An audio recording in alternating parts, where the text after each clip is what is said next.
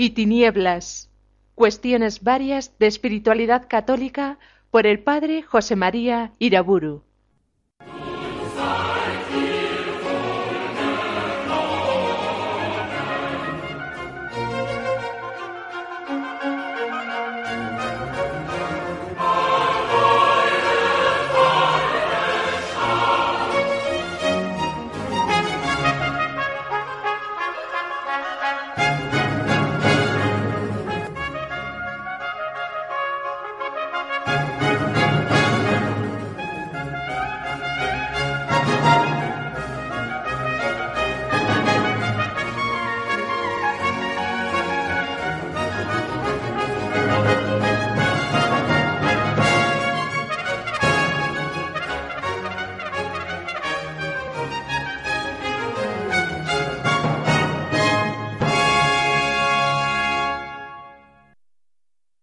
En el nombre del Padre, del Hijo y del Espíritu Santo.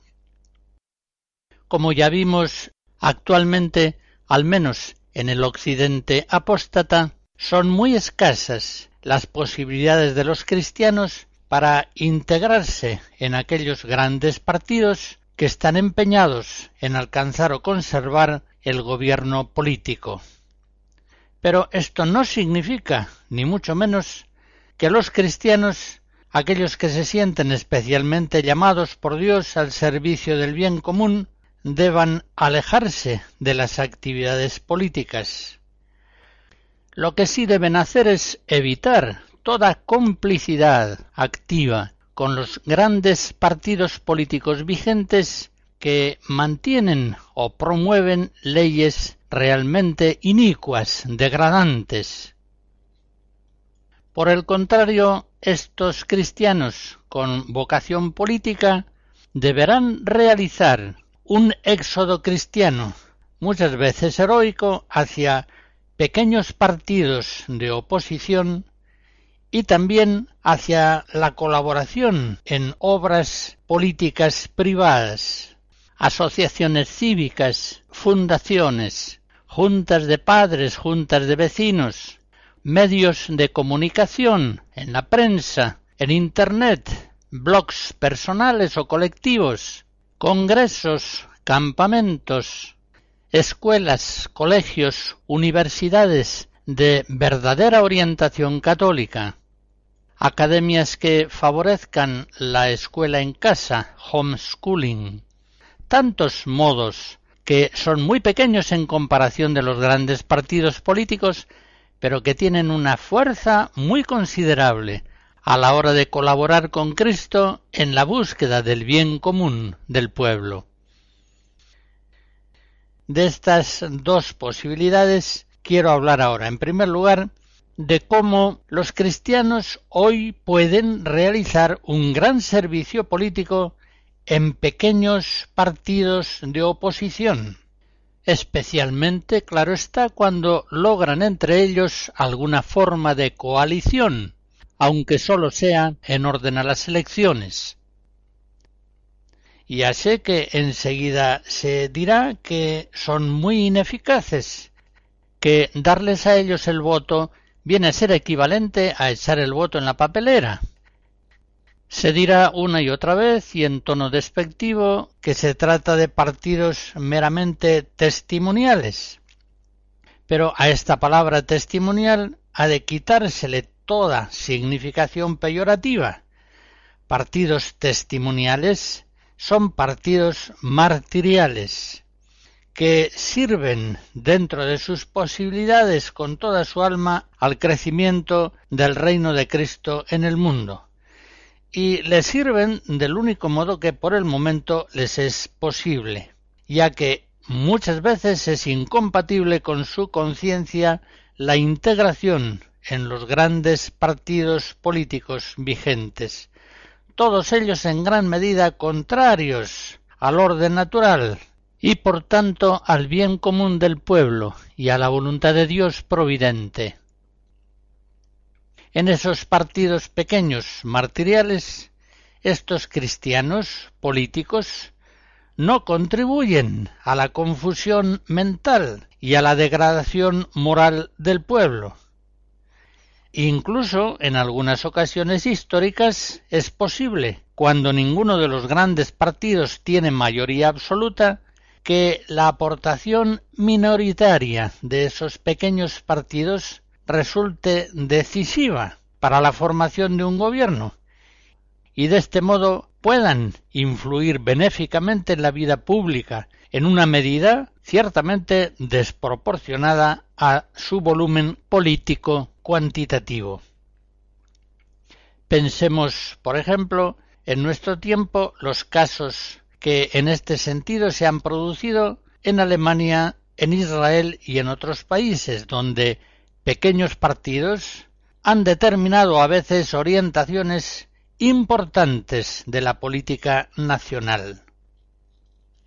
Sencillamente, cuando el bien común del pueblo se ve duramente pisoteado por numerosas leyes inicuas y cuando la orientación política general se hace perversa, el lugar de los cristianos políticos es el desprestigio, la marginación, la cárcel o al menos los partidos de oposición. Recordemos un texto del Vaticano II en la Lumen Gentium 36 que no suele ser citado con frecuencia. El concilio dice que los laicos deben coordinar sus fuerzas para sanear las estructuras y los ambientes del mundo cuando éstos inciten al pecado, de manera que todas estas cosas vengan a ser conformes a las normas de la justicia y más bien favorezcan que obstaculicen la práctica de las virtudes. Pues bien, este supuesto que indica el concilio hoy se da con toda claridad. La orientación general de la vida política en los estados liberales de Occidente no solamente no favorece la virtud del pueblo, sino que es la política la causa principal de la degradación moral del conjunto de los ciudadanos, desde los niños hasta los ancianos. Es pues el momento de realizar esa exhortación del Concilio Vaticano II. Es el momento de que los laicos, aunque sea en pequeños partidos políticos, coordinen sus fuerzas para sanear las estructuras y los ambientes del mundo que están incitando al pecado. Pero vengamos a una segunda opción de gran importancia para los cristianos que se sienten especialmente vocacionados a procurar con Cristo el bien común del pueblo.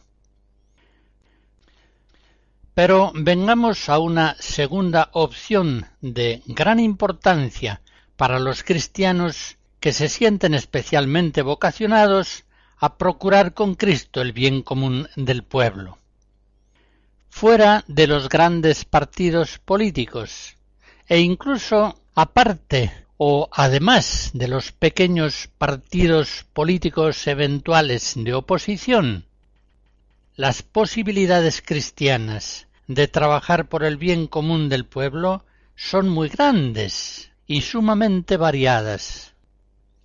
Como decía al principio, el mundo de las asociaciones privadas, de las fundaciones, de los diarios y revistas, de las escuelas y universidades privadas, de los ateneos, de las campañas públicas, de las asociaciones y organizaciones no gubernamentales.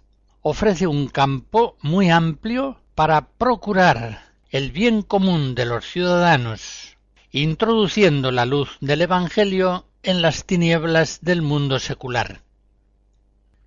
En esos ámbitos, sin cortapisa alguna, los políticos cristianos han de organizar campañas fuertes en favor de la vida, o de la enseñanza católica, campañas persistentes, persuasivas, eficaces contra el aborto y contra todo otro modo de perversión social pública. En ese campo es donde los cristianos con vocación política hallan circunstancias favorables para poder actuar sin ningún límite ni temor a perder votos o a ser marginados en su propio partido. En ese campo, por el camino evangélico único, es decir, perdiendo la propia vida. Lucas 9. Es como de verdad podrán ganarla para sí mismos y para sus conciudadanos. En ese campo de las iniciativas individuales o asociadas, ahí es donde los fieles llamados a la vida política han de recuperar hoy la posibilidad de invocar en la vida pública el santo nombre de Dios, imprescindible para lograr el verdadero bien del pueblo. Cantos de Navidad de la antigua Europa cristiana.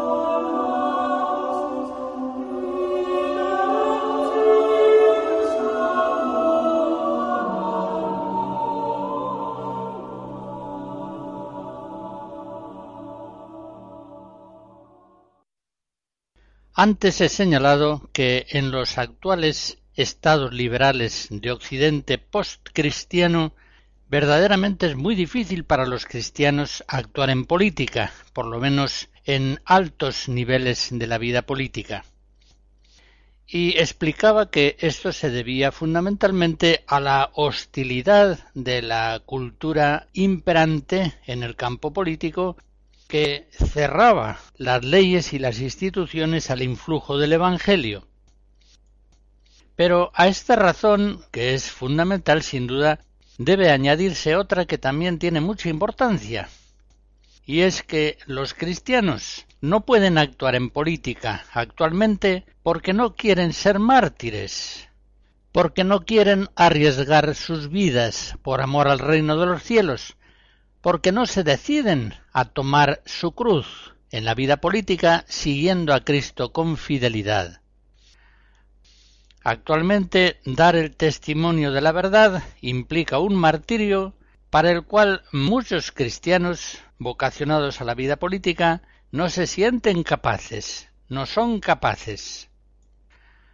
Más aún, partiendo de una mala doctrina de la teología de la gracia, no pocos de ellos rechazan con buena conciencia el martirio, el testimonio de la verdad, haciéndose los siguientes planteamientos.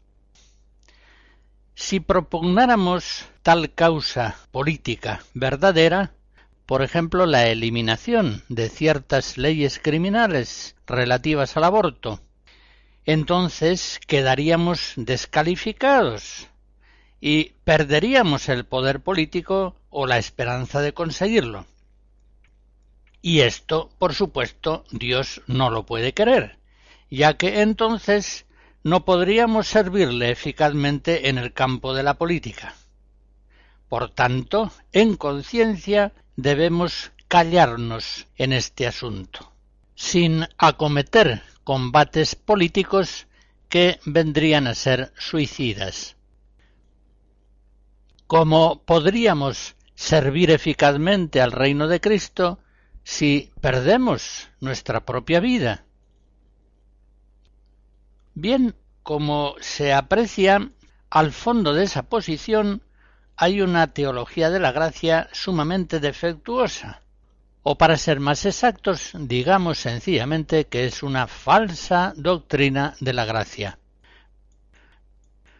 Durante los primeros siglos de la Iglesia y en el milenio medieval prevalece la doctrina católica de la gracia, sólo Cristo puede salvar al mundo, y para ello suele preferir usar medios pobres y crucificados. Supónganse ustedes que Juan el Bautista se hiciera el siguiente cálculo. Si le digo al rey públicamente que no te es lícito vivir con la mujer de tu hermano, él me cortará la cabeza. Y si me corta la cabeza, ya no podré seguir ejercitando el ministerio profético que el Señor me ha encomendado. Consiguientemente me callo y no denuncio al rey ese adulterio que tanto escándalo está causando en el pueblo. Me van a permitir los oyentes que haga un breve excurso sobre teología de la gracia, con el cual yo creo que podremos entendernos mejor en estas cuestiones.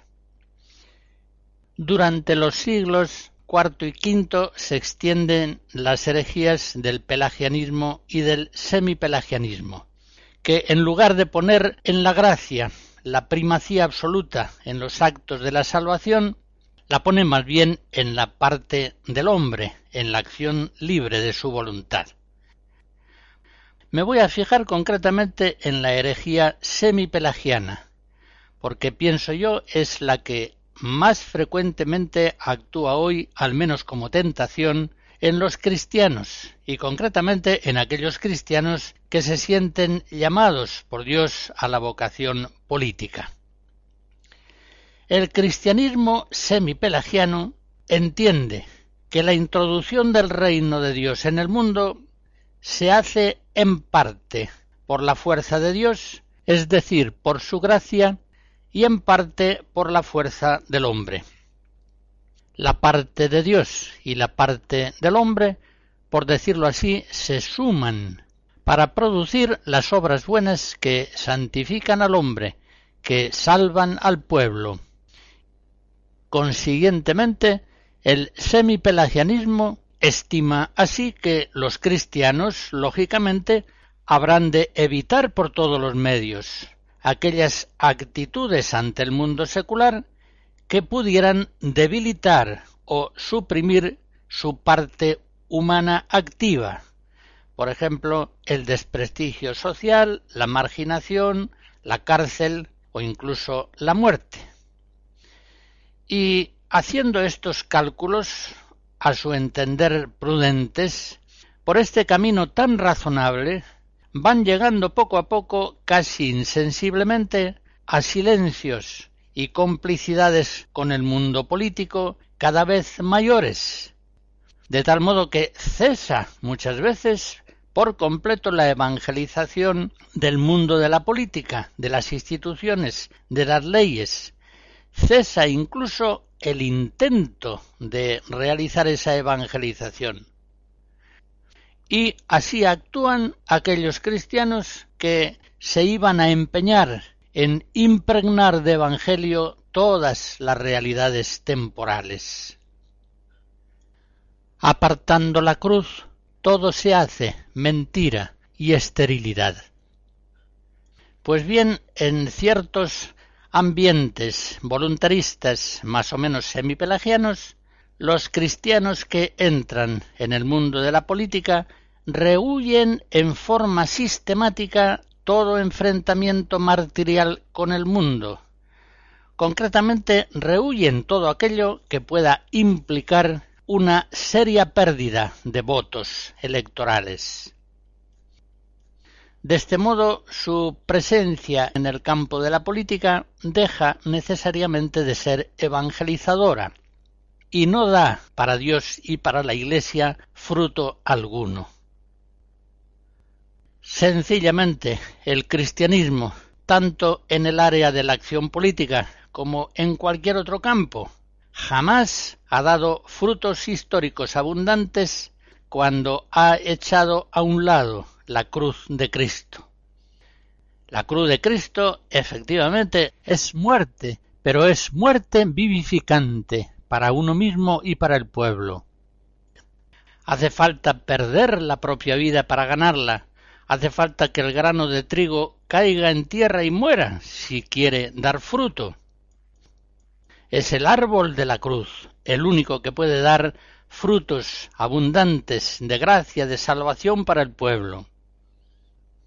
Por eso concluyo, unos cristianos que entren en el mundo de la política tratando de guardar la propia vida se esterilizan radicalmente para toda fecundidad en orden al bien común de su pueblo. Los males seguirán creciendo ante unos políticos cristianos que no tienen fuerza espiritual para enfrentarlos y para superarlos con la gracia de Cristo Salvador, que no solamente es Salvador de los hombres individuales, es Salvador de los pueblos, el único que puede salvarlos. Pero para ello, en su providencia normal, quiere el Señor servirse de mediaciones de cristianos, de cristianos dispuestos al martirio, de cristianos que estén dispuestos a arriesgar su propia vida, su fortuna, su prestigio, en la búsqueda abnegada del bien común de su pueblo. Es necesario que un hombre muera para la salvación de su pueblo. Juan 11. Aquellas palabras que se dijeron proféticamente de Cristo siguen teniendo actualidad y verdad en el tiempo en que vivimos. Oh.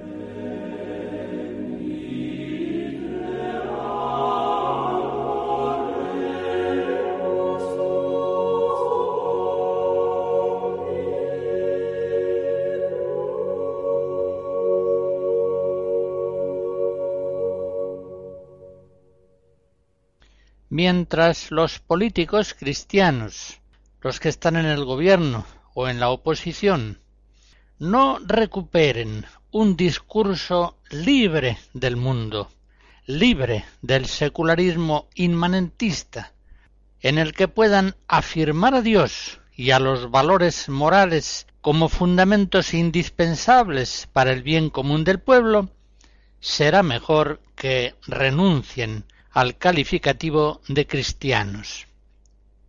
Quizá sean cristianos, pero ciertamente no son políticos cristianos.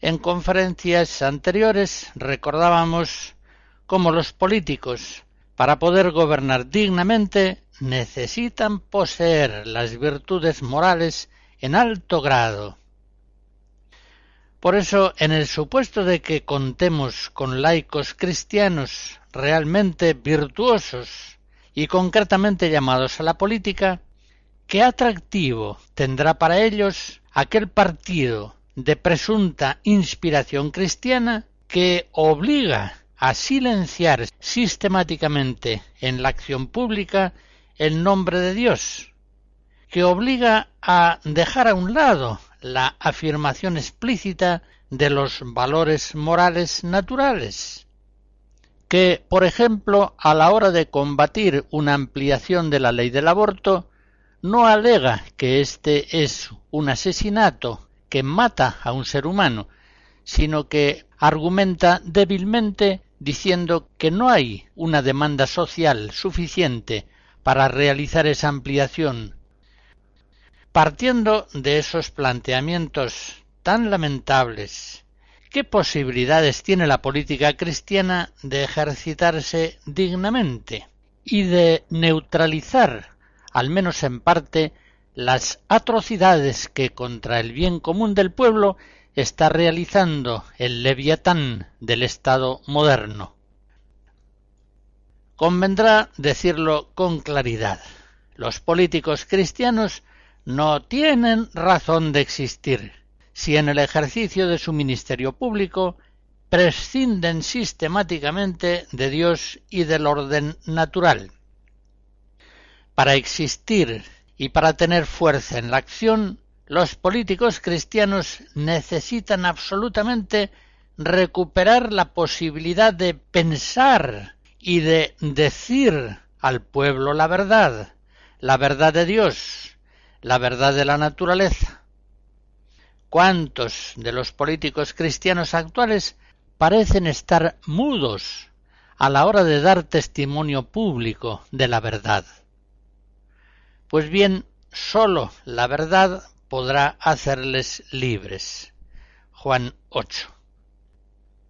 Hace unos decenios todavía era posible afirmar en Occidente la doctrina política de la Iglesia sin verse obligado a asumir actitudes extremadamente heroicas.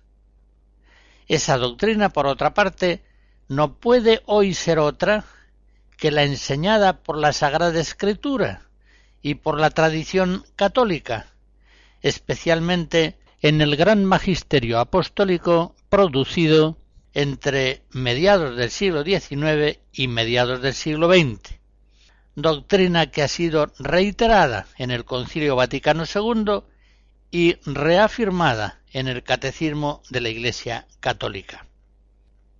Pero por eso justamente porque la doctrina de la Iglesia en temas políticos no puede ser otra, no puede acomodarse a los errores vigentes en nuestro tiempo. Precisamente por eso apenas puede ser hoy propuesta sin ocasionar graves conflictos que escandalizan a los católicos liberales y suscitan la persecución de aquellos que son agnósticos o ateos.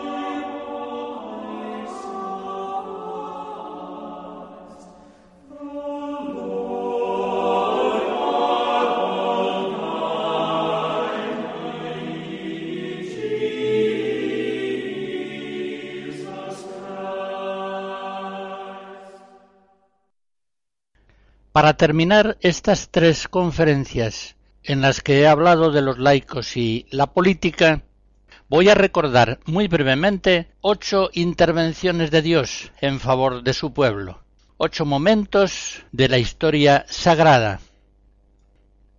El primero sucede en el año mil aproximadamente antes de Cristo, cuando David vence a Goliat según lo leemos en el libro primero de Samuel, capítulo 17. El pueblo de Israel se ve oprimido y humillado por el acoso de los filisteos. Un joven pastor, David, se ofrece al rey Saúl para enfrentarse con el gigante Goliat. El rey acepta la propuesta y hace que revistan con su armadura al joven David pero éste apenas puede andar con tanta impedimenta bélica encima. Se quita la armadura y, armado simplemente con una honda de pastor y unas piedras, se enfrenta a Goliat, que le desprecia y le insulta. Pero David no se asusta y le responde Tú vienes contra mí con espada y lanza y venablo, pero yo voy contra ti en el nombre de Yahvé Sebaot, Dios de los ejércitos de Israel. Ya recuerdan cómo sigue la historia. David derriba al gigante Goliat de una pedrada en la frente, le corta la cabeza, y libra de este modo a su pueblo. Mucho más allá de todo cálculo de prudencia humana, puso en Dios omnipotente y misericordioso toda su esperanza. Y el Señor le confortó y le dio la victoria, logrando así la salvación de su pueblo. Un segundo recuerdo de la historia sagrada. Este sucede hacia el siglo VI antes de Cristo, cuando los judíos estaban deportados en Babilonia. Lo leemos en el capítulo segundo de la profecía de Daniel. El rey Nabucodonosor pide la interpretación de un sueño terrible que ha tenido, y los sabios de su reino no saben interpretarlo. Pero Daniel, uno de los judíos deportados, se ofrece a interpretarlo, y lo hace así. Tú, oh rey, mirabas y estabas viendo una gran estatua. Era muy grande la estatua, y de un brillo extraordinario. Estaba en pie ante ti, y su aspecto era terrible la cabeza de la estatua era de oro puro, su pecho y sus brazos de plata, su vientre y sus caderas de bronce, sus piernas de hierro, y sus pies parte de hierro, parte de barro. Tú estuviste mirando hasta que una piedra desprendida sin intervención humana hirió a la estatua en los pies de hierro y barro, destrozándola toda esa estatua grandiosa, prepotente, terrible, se vino abajo en un instante, golpeada por una piedrecita desprendida del monte, sin intervención humana. Recordaré también una tercera intervención de Dios en favor de su pueblo, en el siglo VI antes de Cristo, cuando los judíos estaban sitiados por los asirios en la ciudad de Betulia. Lo leemos en el libro de Judith, en el capítulo 8. Los judíos estaban sitiados en una ciudad llamada Betulia, que los escrituristas, por cierto, no han podido localizar. En el libro de Judith se nos narra que los hijos de Israel clamaron al Señor su Dios, pues habían perdido el ánimo al verse cercados por sus enemigos sin posible escape. Después de más de un mes de sitio angustioso, el pueblo exigía a sus jefes que hicieran la paz con los asirios y que entregasen la ciudad. Una joven viuda, Judith, mujer de fe y de esperanza, elegida y enviada por el Señor para una misión grandiosa, absurda si fuera considerada solamente por la prudencia humana, al saber que los príncipes de su pueblo iban a entregar la ciudad si en unos días no recibían socorro de fuerzas aliadas, se presentó ante los príncipes de la ciudad y les dijo ¿Quiénes sois vosotros para tentar a Dios, los que estáis constituidos en lugar de Dios en medio de los hijos de los hombres? ¿Pretendéis poner a prueba al Dios omnipotente?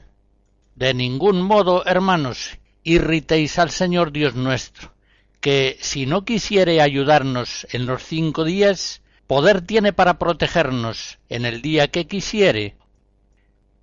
Los príncipes prestan oído a la viuda Judith, y ésta, después de haber hecho oración y ayuno, va, acompañada solamente de una esclava, al campamento de los asirios, donde corta la cabeza a Holofernes y devuelve la libertad a su pueblo.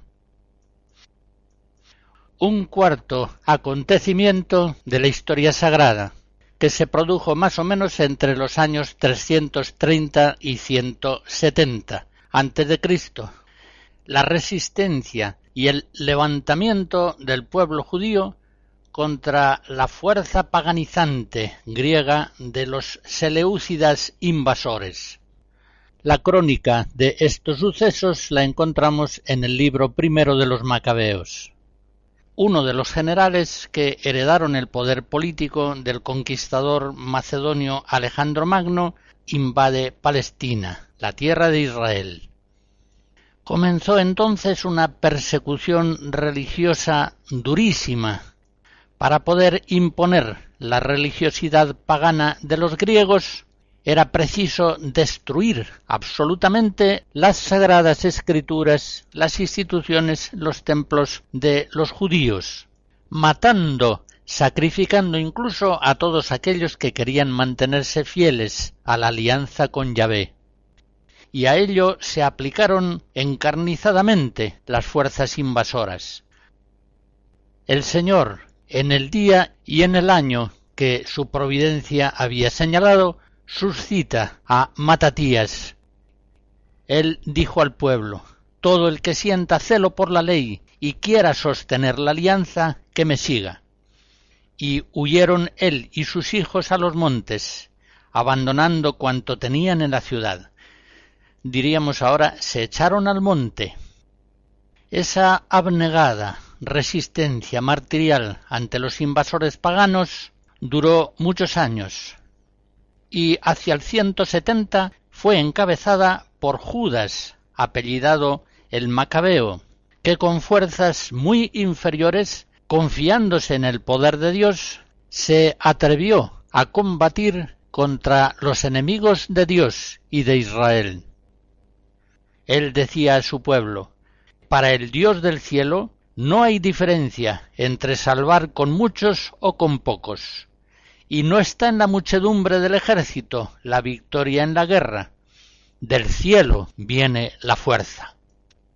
Gracias a estas luchas heroicas en las que había que tener esperanza contra toda esperanza, Israel logró la independencia y creó una nueva dinastía, la de los asmoneos. Dando un salto grande en el tiempo, encontramos un quinto acontecimiento de la historia sagrada en el levantamiento de los campesinos católicos de La Vendée, en el noroeste de Francia, en 1793. Dejo ya la Biblia, pero continúo considerando momentos de la historia sagrada, pues si sagrada fue la historia de Israel, más sagrada es todavía en la nueva alianza la historia de la Iglesia. Ante las terribles agresiones contra la Iglesia de la República nacida de la Revolución Francesa, el pueblo de la Vendée, especialmente los campesinos, se alzó en armas. No fue un movimiento suscitado por los sacerdotes de las parroquias, por los obispos y por los nobles, sino que más bien éstos apoyaron posteriormente ese alzamiento. Gran parte de ellos fueron masacrados por las fuerzas diabólicas de la República, en una acción que algunos historiadores recientes han considerado como un genocidio aquel pueblo católico se levantó en armas martirialmente contra un poder político avasallador, enemigo de Dios, de Francia y de la Iglesia. En sexto lugar, recuerdo la historia de la Cristiada, el levantamiento de los cristeros en México, por los años 1926-1929 ante las terribles persecuciones que la Iglesia estaba sufriendo, oprimida por un Estado masónico, se levantó el pueblo, especialmente los campesinos. Se armaron y lucharon, alcanzando no pocas victorias contra las fuerzas del Estado tiránico. En séptimo lugar, recuerdo el alzamiento nacional que se produjo en España en el año 1936 y siguientes. En aquella persecución terrible, el pueblo se levantó en armas, encabezado por una parte del ejército. Posteriormente, los obispos bendijeron este alzamiento y el mismo Papa lo consideró una cruzada. Varios centenares de mártires de la Vendée, de la Cristiada y de la Guerra Civil Española han sido en los últimos años beatificados por la Iglesia. Y por último, en octavo lugar, recuerdo la caída de la bestia comunista En 1989, el derrumbe del imperio marxista comunista, ocasionado en su principio por el sindicato Solidaridad en Polonia. La providencia divina hizo coincidir al electricista Lech Walesa, al Papa Juan Pablo II, al presidente de los Estados Unidos Reagan y al presidente de la Unión Soviética Gorbachev. Y de la conjunción de estas cuatro personas vino a producirse bruscamente el derrumbamiento del comunismo en 1989, primero en la Unión Soviética y posteriormente en otros países igualmente oprimidos por el comunismo. Por los años 80, muchos politólogos y también hombres de iglesia, como el cardenal Casarolli, cardenal secretario de Estado, todos, o al menos una inmensa mayoría, parecían estimar que la bestia comunista iba a durar por los siglos de los siglos, y que por tanto lo más prudente era, también para los católicos, llegar con el imperio comunista a un cierto entendimiento. Nadie por entonces podía suponer que la bestia grandiosa comunista pudiera venirse abajo en unos meses. Pero la providencia divina dispuso que en un momento determinado de la historia una bestia mundana, aparentemente invulnerable, cayera bruscamente y se destrozara, impugnada por unas fuerzas aparentemente menores, cumpliéndose así las palabras del Salmo 145. El Señor trastorna el camino de los malvados, el Señor reina eternamente.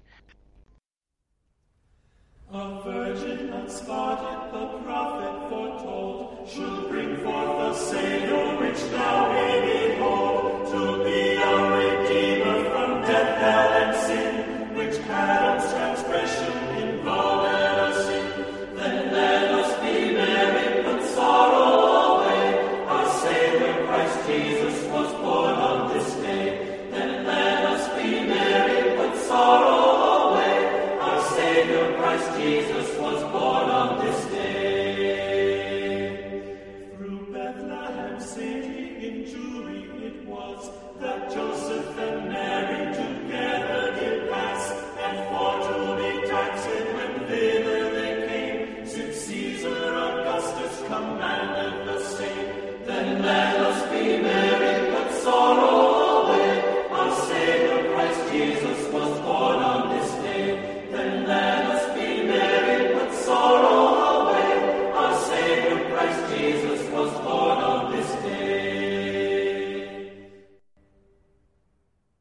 En los momentos de la historia sagrada que acabo de recordar, hemos visto cómo hombres y mujeres, fortalecidos por el Espíritu Santo en momentos de grandes calamidades públicas, suscitados por Dios, omnipotente y misericordioso, se han levantado con el riesgo de sus vidas para procurar la salvación de su pueblo.